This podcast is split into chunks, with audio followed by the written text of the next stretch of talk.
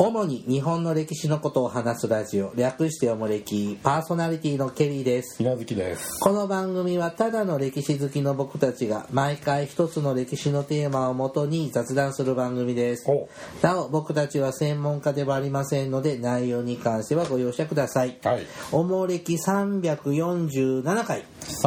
347ねえーっと日本センター試験日本史シリーズを第3弾やっておりますがちょっとペースが遅いので 遅いはいええーー、っもうあとと3分の1ちょうど3分のぐらい1ぐらいですがえーっともう早速一応やっちゃおうかなと前置きなし前置きなしではいやりたいと思います21まで終わりましたねはい、うんえーっとこれ36問まであるのか、まあ、センターは毎年、うんはいなんでそんな中途半端な感じなんだろう ねなんでしょう、ま50問とかさ時間のそう時間の問題とかなんじゃないのそのうん全部ほら車の免許みたいにさ丸×とかですればいいのにね4択じゃん全部4まあ4ああま択じゃあなそいうかそうかマークシートだから確率問題そうだねはいえっとね今日はねまずね22番の問題ですねいきなりはいはいえっと河川部 C ですねはいこれな何の技術改良だったでしょうね。えっ、と近世における技術について述べた文として正しいものを選びなさい。河川は 読まない技術革新。でああそうだね、読まない、うんあまあいい近世における技術革新について、はい1桐生の織屋織屋さん織屋が独占していた高織高畑高畑の技術が西陣などの各地に伝えられたうん2佐賀藩は反射炉を反射炉を築き大砲を鋳造したうん3入浜式に代わって揚浜式の塩田が瀬戸内海沿岸で発達し塩の生産量が増大したうん4白っちによって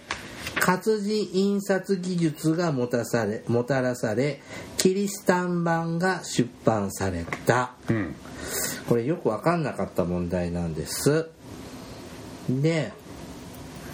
えーっとまず3番うん入浜式に代わって揚浜式塩田にって、これ逆じゃないのかなと思おお、ってそうですよなんか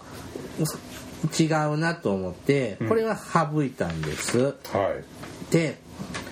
4番のうん「しどっちうん」なんか聞いたことがあるうんでキリスタン版うんってでもなんか近世じゃないような気がしてうんキリシタンって言葉がなんか外したんだけど活字でも活字印刷なあなんかうーんちょっとちょっとよく分かんなかったうんであのー、一番一番がうん桐生、って群馬のことでしょ銀群馬県群馬でしょ、うんででここの機織り技術が西陣などに伝えられたのうんよくわかんないよくわかんない佐賀藩が反射炉を築いてうん大砲を作った反射炉で大砲あれ鉄砲の弾を作ってんじゃないの鉄砲の玉なんかどなんかもうどれにしようかなぐらいでまあ織物といえば西陣だから西陣って書いてあるからこれにしようと思ってあ1番にしときましたあがなんでよこれわかんなかっこの桐生はうんこのでも群馬って養蚕だもんねまあまあ気流はね絹織物の産地ですよね、うんだからあってねでも西陣に伝えるかななんか普通だって日逆の本のやつだ技術って必ず中央から地方そうだよね、逆だよね、なるほどねなんか反射炉ってあちこちあるじゃん2番のありますよ、う、うんんなんか佐賀も作ってたっけとかなんポかダマなんか鉛じゃないですかでもさなんか上からポタポタポタってと鉛なんかそんな炭火とかで溶けるじゃないそうだよねアンシャロなんうかんそうだねそう言われたらそうだね大砲、うん佐賀藩はだってねこう軍事力幕末に活躍するじゃないですか、そうだアねームストロング砲とか、うんそう言われたらそうだね、うんこれキリシタン版は江戸時代でいいのまあまあ江戸の初期、うん、初歩期からんこれバリニャーニですねシドッチじゃなあばあそれ宣教師じゃないいどっちのバリアンってバリニャーニそうそうそう、シドッチはあの人でしょ新井白石に尋問さああれた薬師そのうかなんだかに密入国してもっと後の時代なこの違和感を感じたのは4番に違和感を感じたのは間違ってなかった、うんそうだねそうだよね文化は都から地方だよね、まあまあ普通そうだよね続いて23番「河川部だ」 23D 村には鉄製農具が普及して農業の生産力が向上した近世の話ですね、はいえーに関せ関連して近世の村農業について述べた文として誤っているものを選びなさい間違ってるはい、うん1番村には本百姓の他に、うん電波塔を持たない水飲み百姓はいも居住したうん2農具として、えー、と耕すことができるあ深く耕すことができる備中桑が普及したうん3特産品として紅花の生産がではではの国でうん盛んになった、4関東の村々では江戸の問屋による木綿菜種の流通独占に反対する告訴が組織されたお国を訴えるはいって書いて告訴ねはいはいでで誤っているものですねうんで、えっと1番電波とは持たない水飲み百姓、まうんままあ時代句だと小作みたいな人なのかなとかまあまあ小作思っですねて、うん、そんな人もいただろうなと思ってこれ合ってんのかそりゃないとる思っわたならうんで2番備中桑が普及した、うんあれだよね一枚刃の桑だよねなんで違うの備中桑お三つ葉ああ別れたやつうんでもなんかくそんなっぽいなと思っ 悪いてけど全然違う細く竹がとんがってるからザクって奥まで入るあーわけ深く耕すあれか草取りにつあの潮干狩りに使うようなやつねまああれのでっかいやつああんあなちっちゃくないうんでえーっとではの国でうん紅花ってあれあれ東北の方で紅花っそうてですよね盛んないのがあったんでこれは丸だと思ったからそう誤ってるもんだから違うなでうん4番ですねうんあの木綿やというかね菜種とかのうんこう流通とかってこれ関西の話のイメージがあるんだけどだもんでこれおかしいなと思って4番にしたのでバッチこれ正解なんですねリ正解はビッチューブは間違ってたけどいうんなんかでも鉄の農具が増えたのとかはじゃああのこう番組では言ってないけどこの最初のこの文章うんでもさそういうの書いてあったから、うんそうじゃねと思ったっていうのもあるんですそうですね、はいおめも菜種も関西ですよね、まあ、大阪周辺が産地で、大阪の商人を大阪近郊の農民が告訴したっていうのが、なんかこれ別に江戸時代だけじゃなくなんか菜種油のなんか、その雑貨トイマルみたいななんかがそのこの京都とか関西のあたりでっていうのって前のセンター試験で出たよね、それ中世のね、うんザーうんあれはまあエゴマの油うです、ん、だからそれの延長で江戸時代でもやっぱりなのかなと思ったんだけどあんまりそれはあんまり余計なこと言わない方 がせっかく綺麗に着地あらそうが決まったのにさようでございましたが失礼いたしましたはいでもそう思ったんだよねそうですはいね、はい、続いて26番。 26はいえっ、と、河川部へ、うんえっ、と、幕府はえーこれね幕末から明治維新の民衆運動に関する文章のはい下線部 A が幕府はこれに対する対処とする経済政策を打ち出したとあるんですけども、んまあこれ経済政策に対しての正しいものを一つ選びなさい、うん1番金貨金貨の改鋳を行いこれによって物価が下落したはい2番株仲間が物価高騰の要因になっていると考えこれを解散させたうん3番薪などの日用品の価格高騰を抑えるため、えー、と薪水給与令浸水浸水し給与令を出したうん、うん4番生糸など産地から横浜へ直接出荷することを禁止したということなんですねこの中から正しいも正しいもののを選びなさいはい金貨を改鋳してうして物価が下がるんじゃなくインフレが起こると思うのでこれは違うと思いますうんで2番の株仲間の解散うんこれ教法の改革の時のイメージがあるだ教法は違うまあまあまあ学生改革ですよね、うんうんまあ天保の改革でしょうねあれでもなんか八大将軍吉宗でもなんかこんななんか商人とあーいざこざしてたような株仲間は、まあ、まああの頃はまだ、うんそこまでできてないんだ、はいでえー、薪などのうん日用品の高騰を抑えるために、なんかこういう法律が出たなってこの文章が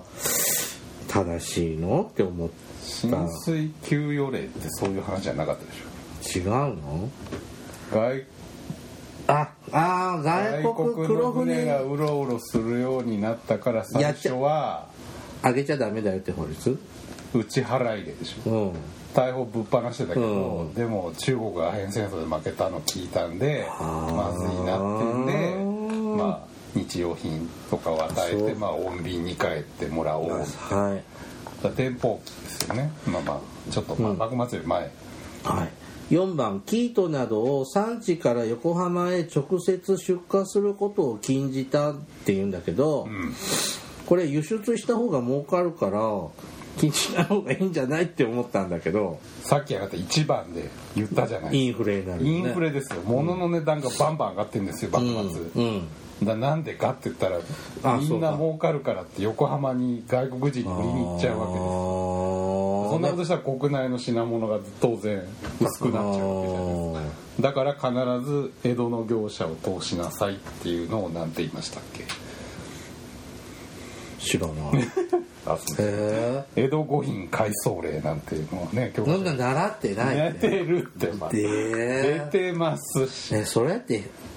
えー僕が学生の時出てきた出そんなてたんちゃう最近発見されたんじゃなことないないのなことないへえそんなことしてたんだでもさ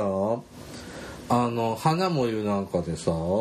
んそ花のも言ってどれだっけほ真央ちゃんらね真央ちゃんのやつ、はいはいほら群馬からさ富岡製糸場からさあれは明治じゃんうんあれは外貨稼がないといけないから、その先駆けなのかなと思って違う違う違うんですねはいじゃあ正解は4ですね間違ったの間違ったえどれ選んだの3番にしといたあーよく分かんなかったなるほどうんはい続いて28番8はい河川部 C ですね民権運動が行き詰まると急進派の民権化がカバさんえカバさん事件かカバさん事件カバさんカバさん事件や大阪事件などを起こしっていう文章に、えー関して、えー、と同じ時期に起きた出来事に関して述べた文として誤っているものを選びなさい。うん1太政官制が廃止され新たに内閣制度が定められた。うんえー、と2番洋画の分野で二科会が創立され、うん文部省美術展覧会に対抗したうん3番三菱と共同運輸会社が共同運輸会社が合併して日本郵船会社が設立されたうん4朝鮮で更新事件更新政変が発生し、えー清軍によって鎮圧された、うん自由民権運動の頃にまあ、民権運動の終わりの方ですねいわゆる激化事件と呼ばれる時期ですね激化、うん激しくなるですかそうそうそうへーってことはこれなんで自由民権運動の頃なので明治20年前後うんかなと思いましたなってるじで太政官制が廃止され内閣制度が定められたのはそんな時期よねなのでこれ丸だよねゃんうんでえーっとあとはえーっとよくわかんなくてえーっと4番ねうん朝鮮で更新事変うんがあって清軍によって、えー、と鎮圧されたってこれがきっかけで日清戦争になるの、まあもうちょっと後ですけど、まあ、うんまあ日清戦の前哨戦ですよねでしょということは日清戦争は1894年でしょ明治明治30年でそれは日露戦争278年28年だったらの前哨戦だからまあ合ってんな20年代の半ばぐらいかなみたいな感じですそうだねなので僕あそうかうんでもこれ明治30年頃だと思ったもう30年日清戦争終わってるし終わってんのか、うんこれ丸にしといたのうんで違ってましたそうですね僕が選んだのは2番だったんですけど、うん、分かんなかったこのにああああじゃあ僕は4番を選んだんあ四番だをけ選どんだんですね正解は2番なんですね正解は二番ですね2加点うんこれ聞きますけどねね、よく芸能人が苦手に入選者とか言ってますけどね、これ違うの時代まあ、これ難しいけどね、うん対象期ですよねあそうな運んだ転ってその文部省のうん主催してる展覧会がまあ言ってみれば当時の芸術家の登竜門あーでこれずっと古臭いやり方で洋画って要すうるんに西洋画っていう部門を一つポンって置いてんだけど、うん要するに西洋画ってほらだんだんこう抽象画とかさあるねああいうピカソみたいなのが出始めたらうんそれとあのかっちりした洋画を一緒に評論されたらたまったもんじゃねえよっていう技術家が出始めようと。時代潮流になってなでくそての洋画を2か2つに分けようよっていうのでそういう意味なんだそうそうそう古い洋画とその抽象画とかを現別代々にしようよっていうのでじゃあ独自の展覧会開こうよって話がああそうなんだへえこれ大正期ですねうんあと三菱が元で日本郵船ってできるのまあもう三菱が元であそう岩なん崎だ弥太郎の土佐系じゃないですかはあはあそれには対抗して三井系が共同運輸っていうのを作ってあこはれ両両者ああがこ競り合うれ共同運輸っていう会社なのそう別の会社共同運運輸っ輸て会社って書いてあるえ共同一緒にやったと思っ一た緒にやってる他の仲間とっていう意味じゃないんだあそうなん固有名詞なんだ大こ熊がバックにいる三菱と伊藤がバックにいる三井の共同が競争するわけですれうんでもこんなことやったったらまだ明治の半ばなんで日本の経済力弱いのにうん共倒れになっちゃうからじゃあ合併しろよって話で日本郵船ができるはあなるほどねはあまあ船の時代だもんねまあまあねまだ日本のその要するにうん船会社なんかでうんきるかできないかの時期じゃないですかなるほどそれを共倒れにさせないためにっていううん今どんどんね九州合併流行ってるもんねあのペイペイ系ペイ系とかねペイペイケイ系とかなんとかペイっていうのがこの前あそうなんですなくなってとかえはい続いてねえーっとえーっと30番ー30はい河川部へこれねえーっと戦況を報道する従軍記者はい、に関して従軍記者と戦争に関して述べた次の文の1から3について古いものから年代順に並べなさいのタイプ。はいはい、1東京日日新聞のうん岸田銀行がこれ人の名前ね、そうですえー、と台湾出兵に従軍した、はえー、と2番博文館いはいから派遣された田山家隊がうん日露戦争に従軍したうん3番郵便放置新聞の犬飼剛がうん西南戦争に従軍したうん西南戦争は明治10年まあ、文章は間違ってないから要するに戦争の順番だけですよね、うんで日露戦争は1904年はい台湾出兵ってそうやねいつだったのでうんで韓国台湾を併合していくのってうんあのー韓国併合の前だったと思ったのうんで1945うん年にうん太平洋戦争日中戦争が終わるじゃない。はでこれによってその植民地にされてた国々はうん解放されるわけだよね。あまあねっていうようなドキュメントとかはあ VTR とかああいうのでそあの見ると確か半世紀近く支配されたとかはああの解放されたっていうような言葉があるはあってことはそれを逆算すると1945年から50年ぐらい引いとくと、うんえっ、と19世紀の末ぐらい。ええ あとそう台思湾った出兵を要するに台湾の植民地化の過程だと思った、うんうんああ違うの台湾台湾の植民地はあれじゃないですか下関条約でしょ日清戦争の後でしょあ植民地になるのはその段階じゃないですかあうん台湾出兵はもっと前一番もう明治の初期の何の時に琉出てる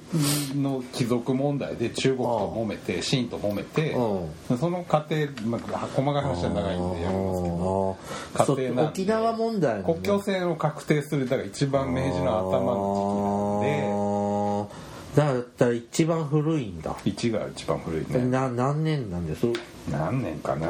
ら西南戦争が10さ年代とかとかですね西南戦争が明治10年じうゃん、ん一桁かな明治一桁なんだねじゃん玉ですねうん、だから正解は台湾出兵西南戦争日露戦争の明治7年1874年うーんこれがこの台湾出兵がよく分かんなかったですねあそうはい惜しいねこれはね文章これ間違ってるって言われたらもうわけわかんないけどねうん、いや全部こん文章は合なって人るで名なんかそう違う要するに戦争の順番だけなんで、あ犬飼剛って記者だったんだとかそんなんでそうですねもへえってとも思と彼うは記者上がりですねはい続いて31番はいえー、と日露戦争後の外交について述べた文として正しいものを選びなさい、正しいものはいはいえー1番日本は韓国の外交権を奪ったほか韓城うんに総督府を置いて東韓府東韓府あ本当だ東韓府を置いてそれを間違うとかなりやばいですはい、伊藤博文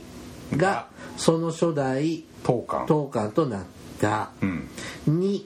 日本を中心とする列国の軍隊によってうん新国新国内の民衆反乱が鎮圧されはい北京議定書が結ばれた、うんえー、と3番中じゃあ日本は軍艦を高架島付近に派遣して朝鮮戦争を挑発朝鮮をを挑発しこれを機に開国させたはいえーっと四番4番が日本は韓国での利益を確保するために権権益ああごめんなさい、うん権益を確保するためにロシアと協調する外交路線ではなく、えーイギリスと同盟を結ぶ路線を選んだ、はでえーっと4番のね、うんえー、とロシアとの協調する外交路線ではなく、えーとイギリスと同盟を結ぶってこれはんでも日英同盟ってほ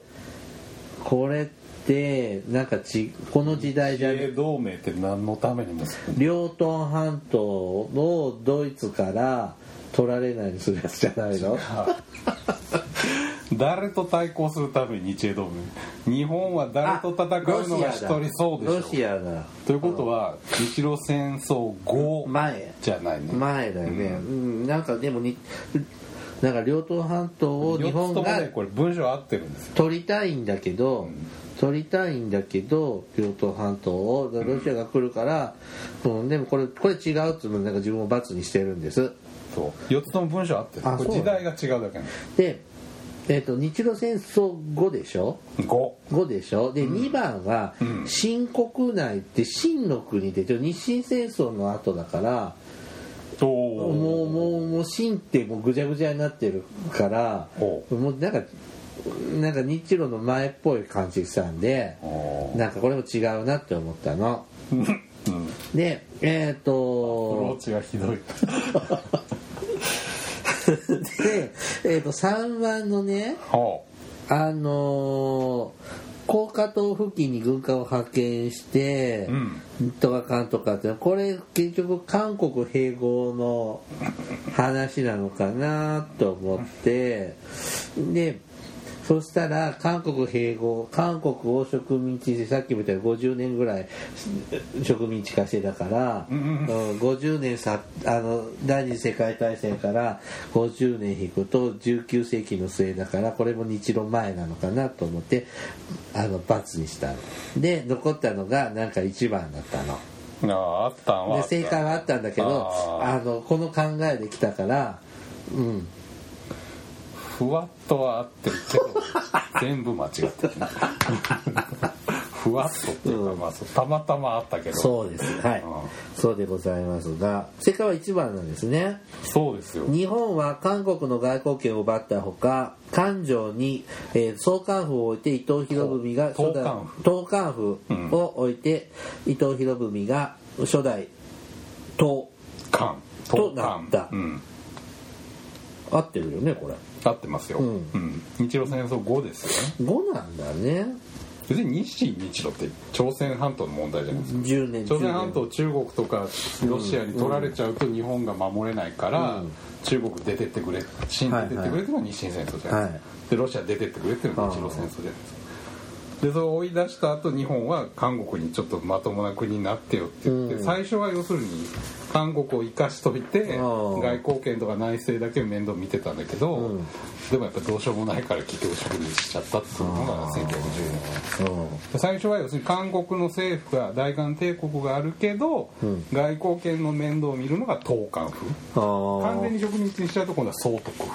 あ違うんだ言葉が、うんあーなるほどねであとは全部じゃ2あ番はこれ北進事変って義和団の乱ってやつでしょ昭和の話じゃないね義和団事件はあのあの新国のやつだよ日ね清日露の狭間でしょ、うんで3番は高架島事件でこれ朝鮮半島の開国の話なんでこれ明治の初期うんですよねで4番はあなたおっしゃるように日英同盟ですから日露戦争前ですよ、はい。はい。でしたね。さあ、続いてですね。えーっと、いよいよラスト終盤に近づいてきましたね。えー、34。 34はい。え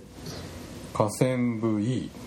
政治社会を大きく変えようとする動きー、はい。大正期の政治、社会について述べた文として正しいものを選びな正しさいい。もの1、血の命令。はいえー、明デ事件をきっかけに破壊活動防止法が、えー、と制定されたはい2第一次岩槻礼若若あごめん若槻礼次郎内閣はシーメンス事件の責任を問われて総辞職をしたうん3労働組合が解散させられ大日本産業報告会が結成されたうん4五権三派の提携が成立し第二次五権運動を展開した大正時代のものを選びなさいなんですよそうやねで大正時代って言ったら五権運動あ それだけはいもうその一択終わ りでねあのいわ若槻礼二郎って、ん昭和の総理大臣まあ大正彼は2回かうん大正事変の時がまあおっしゃる昭和ですよね、最初は大正時代ですよあそうなんだうん、だからなんかこの人昭和のイメージだから違うでなんか労働組合とか3番の労働組合が解散させられ、んっていうようなのってなんか昭和の時代っぽいのうんだからこれもちょっと対象じゃないなですで昭和の時代っぽい、うんそれであと1番のね「血の命令事件の」っていうのがちょっと自信なかったんだけど破壊活動防止法じゃなそうく、だよね治安警察法とか治安維持法とかになるのかなと思ってあ大正期な、うん、そうそうそう、維持法ですよね、まあまあうんだからちょっと違うなだって破防法ってオウム真理教にも適用されてるわけであー今の話じゃないですか戦後ですよねこれだからあのなんか警察のか維持法みたいなそうそうそんなっぽくってなんか違うか治安な維持と思法っって言わてれ。たらうんってなるよね、うん一1は違うな、うん、でなんかそこでまあ4にしたらまあ合ってたかなって感じ、あーはい、 1は戦後でしょで2番は若槻内閣は金融恐慌ですよね、昭和じゃないのうん、昭和はだから彼2回目第2次若槻内そう閣かは満州事変で潰れちゃうけど、1回目は金融恐慌 G メンス事件は前の山本豪米内閣あ人物が違うんだこれいや若槻第1次若槻内閣が大正期だったけど大正期 G メンス事件は若槻じゃないああだからこれ3番はであなたおっしゃるように報告会ですけどねまさに戦争中ですよねもう大体大日本とかつくようなのってもうなんか戦前かなって感じ危なすぎるは 大日本帝国憲法は昭和いいでやすかそうだけど何でもそういうのつけたがるらの意外なはこと言わないでくださいあなんか昭和の前半報っぽい告ですよ報告が国に報いるなんていうのを言い出すのははい戦中じゃあ最後です最後ね35番絵の方じゃないんだはい35番ですはいあの絵の方はねあったからもうしない、あはおはいい、35番の問題ね河川部 F 多くの国民が軍需産業をはじめとする重要産業に動員された日中戦争の話ですね、に、えーっと関連して述べた分次の分 XY についてその正誤の組み合わせとして正しいものを選びなさい、はいまあ丸か×の組み合わせね、はい X アジア太平洋戦争期には未婚の女性が女子低身体に組織されたうんでえーっと Y わい国家総動員法に基づく国民徴用令によってうん重要産業への国民の動員が行われたはいここでね悩んじゃったのが、うん女子低身体ほでこれ学生さんのことを指したのか学生を終わった女性を指したのかがうちょっと学生はだって違うでしょ学徒でいいの学徒動員あ学徒動員じゃないよあのあれだよ勤労奉仕でね勤労方針になるの、学生はもうでなんかこんがらがってどっちだったんだろうで未婚の女性でよかったのか学生も込みでよかったのかが迷って違うにしたのようんで Y の国家総動員法に基づくっていう文章はまあこれ丸かなと思ったのな ので僕×丸にしたんだけどどっちも正しい文章だったんだね正解はねそうです女子低身体はもう要するに暇な人って結婚してる女性は家があるじゃないうんで男性は当然兵隊になったり工場で働いてるじゃないですか、で、まあ、子供は働けないしお勉強しなきゃいけないです、要するにもう余って乗ってくる学生と未婚の女性しかいないわけで、家事手伝いのそうそうそうで、学生は今言ったようにそのねその企業方針出てるんでで女子はこうやって女子停そう止ねって感じで地域地域ごとで組織して工場とかで働く朝ドラでもねよく低身体でね、ん行ってるのにねはい以上でございます今年のおはいさあえー、っと自己採点をあ自分で解いて自己採点もしましたちなみに今年の平均は65.5あそうやや優しい目はあそう今年ねケリーさんねい64まあ微妙うん今年の頑張った点はちゃんと問題が正しいものを選びなさいか誤っているものを選びなさいかを間違えないようにしようというところに特問に題に入る手前の話特にあの意識をしましたなので えー、優秀の美はほらちゃんとここ正しいとかちゃんと当たり線前引いやしてあるでしょ、うん当たり前やしまあ、ほぼ平均なのよだってその受験生じゃない割にはまあまあいやいやいやいい子じゃないのあんた毎週話してるじゃないですか歴史の話偏差値49ぐらいですねうんまあまあじゃんあー英語と国語でちょっと頑張らないと厳しいですじああちょっとできないねゃあダメですね英語は受けたくないあ本当はプラスでもマイナスでもないの、い、いやこれ何年やったのセンター試験ってずーっとじゅ二人で12人であこう今までずいっとやいやいやいや、はいこの番組で14年ぐらいからやってるのかな14 56回やってるのうんあまあ大体平均的なあ一回なんか70何歩とか叩き出したじゃないですか打ち上げ花火あの頃は若かった あよもうダメなんだ脳みそが回らそうなそうそう そう、うんちょっと時期的に悪かったの今年 いまたな今年ね、ケリーさんねどうぞ今年の言い訳でほらちょっと家の事情でちょっとバタバタしてたじゃないですか知りませんよだからちょっと余裕がなかったしコロナもスタバでやるさんでしょあなた今年ねえ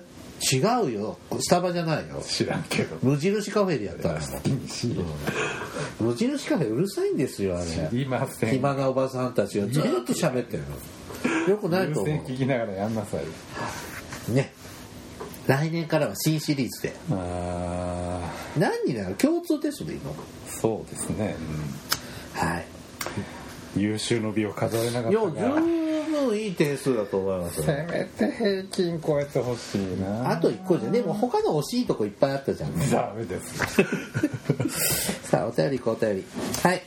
えっ、と長崎のよりよりさんからいただきましたよりよりケリーさん、水無月さん、海坊主さん、こんにちは。昨年の大河ドラマの影響か、えー仏像仏像の伊田天像が間近で見たくなり、関西への用事があった時に、宇治市、京都宇治市の大漠山満腹寺へ行ってまいりました。えー、布袋様の背後を守っていた伊田天像は秦の国で制作された切れの長い目元が美しい仏像でそのまま駆け出しそうな躍動感もあるお姿でした。1661年に満腹寺を開いた中国出身の隠元禅師が、えー明から伝えた経典を印刷するために彫られた漢目の書式や字体が現代の 400, 400字詰め原稿用紙や、えー明朝体のルーツになっているそうです。えー江戸時代初期に長崎にいた中国人は、えー明朝末期の混乱から逃れてきた人が多く寺受け制度が始まった時に自分たちもキリシタンではないことを証明するため出身地別にお寺を建て当時の貴重品だった砂糖も寄進しました。その後満腹寺にも砂糖やそれを換金した銀が贈られお寺の修繕費用にも充てられたそうですとのことですうん大漠山うん大漠州のお寺に行ってきたんですね宗教のやつやりましたねうんで明朝体って字の形って明の国から来てるのそうそうそうでだから清朝とか明朝っていう、そううんであの王朝の朝だから明朝そうですねあそうなのへえどっちが好き明朝体とゴシック体はゴシックが好きなんですよああそう、うん僕な基本明朝体あ本当いやもちろんパブリックのものは民調体で書きますけど、うんうんまあ、あまり考えないんだけどね、あーそうん、これでもこの資料は民調体じゃないじゃんああこれ何してるんだろうゴシッこクれ体こはなんかゴシックっぽい、れうん、いやなんとなく大体ワードとかで書くとき明朝かゴシックかやっぱ外に出すやつはね普通民調体で書くよねうん、で今ねハンコをちょっとつあの印鑑じゃなくて住所印を、ああああ1個したからうん、であのちょっと作ろうと思って、で明朝かゴシックかどっちかで注文しといたちょっとまだ届いてないのでいやいや自分で注文したんじゃないあしたよ覚えてない覚えて ない、うんあれさあのー注文の仕方が分かんなくてハンコやってはあのバラバラにこうできるやつは住所と名前そうそう外したりうん持ってる持ってるで頼み方がよく分かんなくってあうんななんか1行で収まらないからもう1個変えとかさあああ住所長いからあー2行になら1個ではいはいはい2行にならないとなんないってなるとかなんないとかよく分かんなくってでハンコ屋にも見に行ったんだけど、ハンコ屋って接客悪いよねだそうサンなんコか屋さんって行ったことあるからあるじゃんあのジャスコの中とかに入ってるじゃんいやいかやああいうとこでもあって、まあ、値段の比較も見たいし、うん、で説明もしたいなと思っても全然接客しない暇そうにしてるくせにさ、ええほんでもういいやと思って、まあ、試しに作ろうと思って、今制作中、 2行になるとだからでかくなるから値段が変わったりするわけだようん、ねでしょうね薄いやつと厚いので値段違ううんだったら薄いやつ2枚で2行にした方が安くなるみたいなで住所とマンション名が2枚別になるってでそうことそうそうそうこれはおかしいだろでもそんなだからですね見方が分からないああいうのって印刷関係とかハンコ関係ってなんか説明見ても分かんないじゃん、ああいろいろね業界のルールがあるから、うん、その業界言葉が分かんなくってちょっとやりづらいなあってもうちょっと分かりあ打分か撃りのや果すてくねに接客が悪いってね、どうしようもないそうそうだからハンコ文化がそりゃね不幸ですね廃れていくんだよね はいねあのー満腹寺伊達天の像見たことある満腹時では見たことないですけどね他のとこで、うん、ね、良い大河ドラマでしたね歴史に残るあああの優秀いい作品でしたねそれこそ今の対岸に触れなくていいんですかはいまたおいおいおいおいはいおいおいちょっとそういう系のお便りもそんなもう昔の過去の話はオリンピックもなくなっちゃったことですしいややめなよ あの興味ないんだけどオリンピックこの放送の頃には多分結論出てんじゃない出ですかてるよねえこれ中止また経済的にシャレにならんよまあ、延期はね中止はないって話だけどいやわからんよほんとこのポコロナパニックちょっとどうでしょうねこ怖いの放送の頃にはどうなってるんでしょう、はうんい、まあオリンピックには私は行かない見にも行かないですけどねうんまあまあまあ僕も多分ないと思いでますけもどあの無観無観客でやるっていうのはよくないねそうなんだあのほら大阪場所あお相撲さんお相撲さんう無観客でテレビでやってるじゃないやってますねうんねおラジオのニュースを聞くときにスポーツコーナーがあっておうおうほんで誰々と誰々がの一番ですとかって言うじゃないあれ普段のお相撲だとさかこう残った残ったわーとかって言ってさあー観客ってやる観客のざわめきがないないからすごい違和感感じる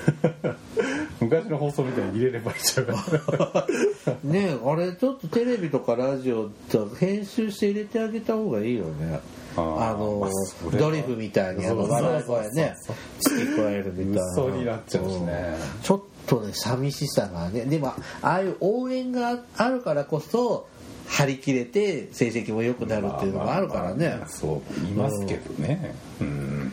はいさあ今日はねここまでにしましょうねはいおもれきではリスナーの皆様からのお便りを募集していますあの時代に行ってみたいあの人に会いたいおすすめの歴史漫画や歴史小説大河ドラマなど歴史ドラマや映画の思い出や感想戦争の体験談